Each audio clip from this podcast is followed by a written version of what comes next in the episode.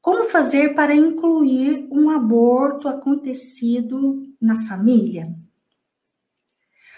Bom, aborto, o grande problema de aborto é que as pessoas têm a tendência de esquecer. Eu fico tentando fazer um exercício de empatia. O que é um exercício de empatia?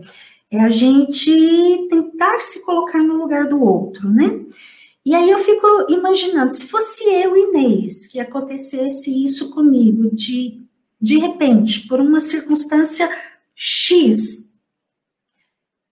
todo mundo esquece de mim, todo mundo deixa de falar de mim, de lembrar qual é o meu lugar, a minha importância, de lembrar que eu sou filha do meu pai e da minha mãe também, principalmente os dois, né, esquecem de se lembrar de mim, filha deles. Nossa, a hora que eu faço esse exercício de empatia, que, é, que é, experienciando esse lugar de exclusão, nossa, dá uma angústia, dá uma dor. E aí, isso é que é a desordem. Então, eu, por exemplo, eu tenho um irmão que é um aborto depois de mim. E depois eu tenho outros dois irmãos que estão vivos também. Esse irmão, esse segundo irmão, ele ficou esquecido praticamente a vida inteira. Ninguém falava dele.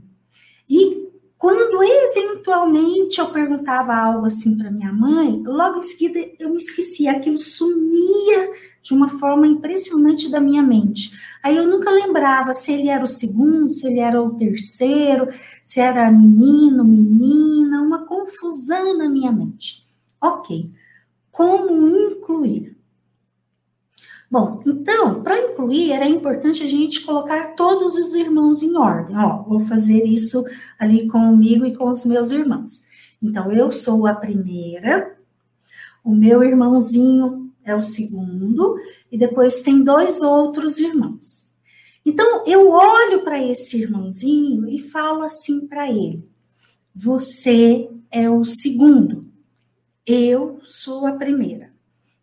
E aí, tem esse irmãozinho aqui, eu, esse irmãozinho e depois dois outros que sobreviveram, né? Estão vivos. Então eu falo para esse daqui assim: eu sinto muito.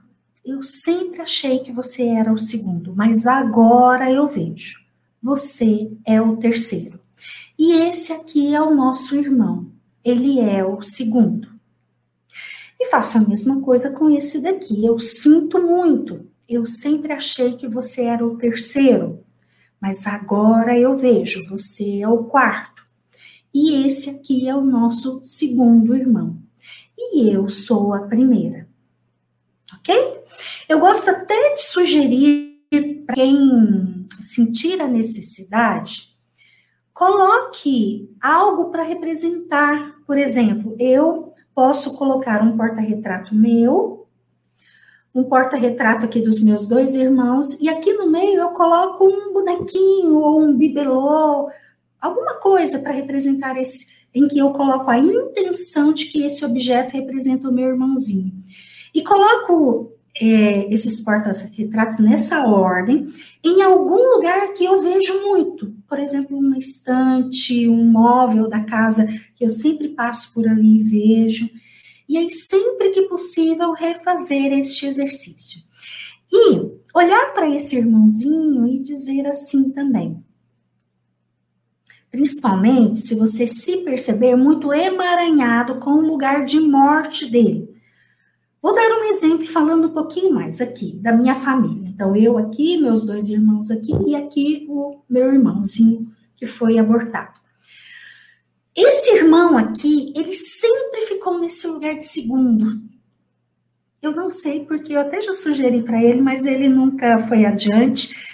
E eu acho que ele tinha que constelar esse meu irmão aqui, porque ele sempre ficou muito no lugar desse irmão, ele sempre foi visto, falado como o segundo. E aí, esse lugar aqui é um lugar de morte. Então, esse meu irmão, ele deveria constelar, porque tem uma série de coisas lá da vida dele que é, doem, são difíceis e que talvez esteja emaranhada aqui com esse irmãozinho, porque aqui tem um lugar de morte. Eu aqui, como eu, eu não me percebo tão emaranhada, já fiz muitos exercícios, já olhei com muito amor e carinho, mas eu não me percebo tanto nesse lugar. Esse irmão aqui eu percebo que sim. Então, uma fala desse irmão para esse irmão, o segundo, seria assim: Eu sinto muito que o seu destino tenha sido assim. Mas agora eu olho e vejo. E te levo no meu coração, como meu segundo irmão, com muito amor. E fico aqui na vida, pelo tempo que for o meu tempo. E te levo no meu coração, com muito amor. Em sua honra e homenagem, eu vivo plenamente a minha vida, a oportunidade que eu tive. Bom, essa é uma fala para desvincular ali daquele lugar de morte que por vezes, o, principalmente os irmãos que vêm em seguida, têm uma tendência de ficar, ok? Então a gente se compromete, quem está nesse lugar de morte, a sair desse lugar e ir para a vida e aproveitar o destino que a pessoa teve de poder viver, né?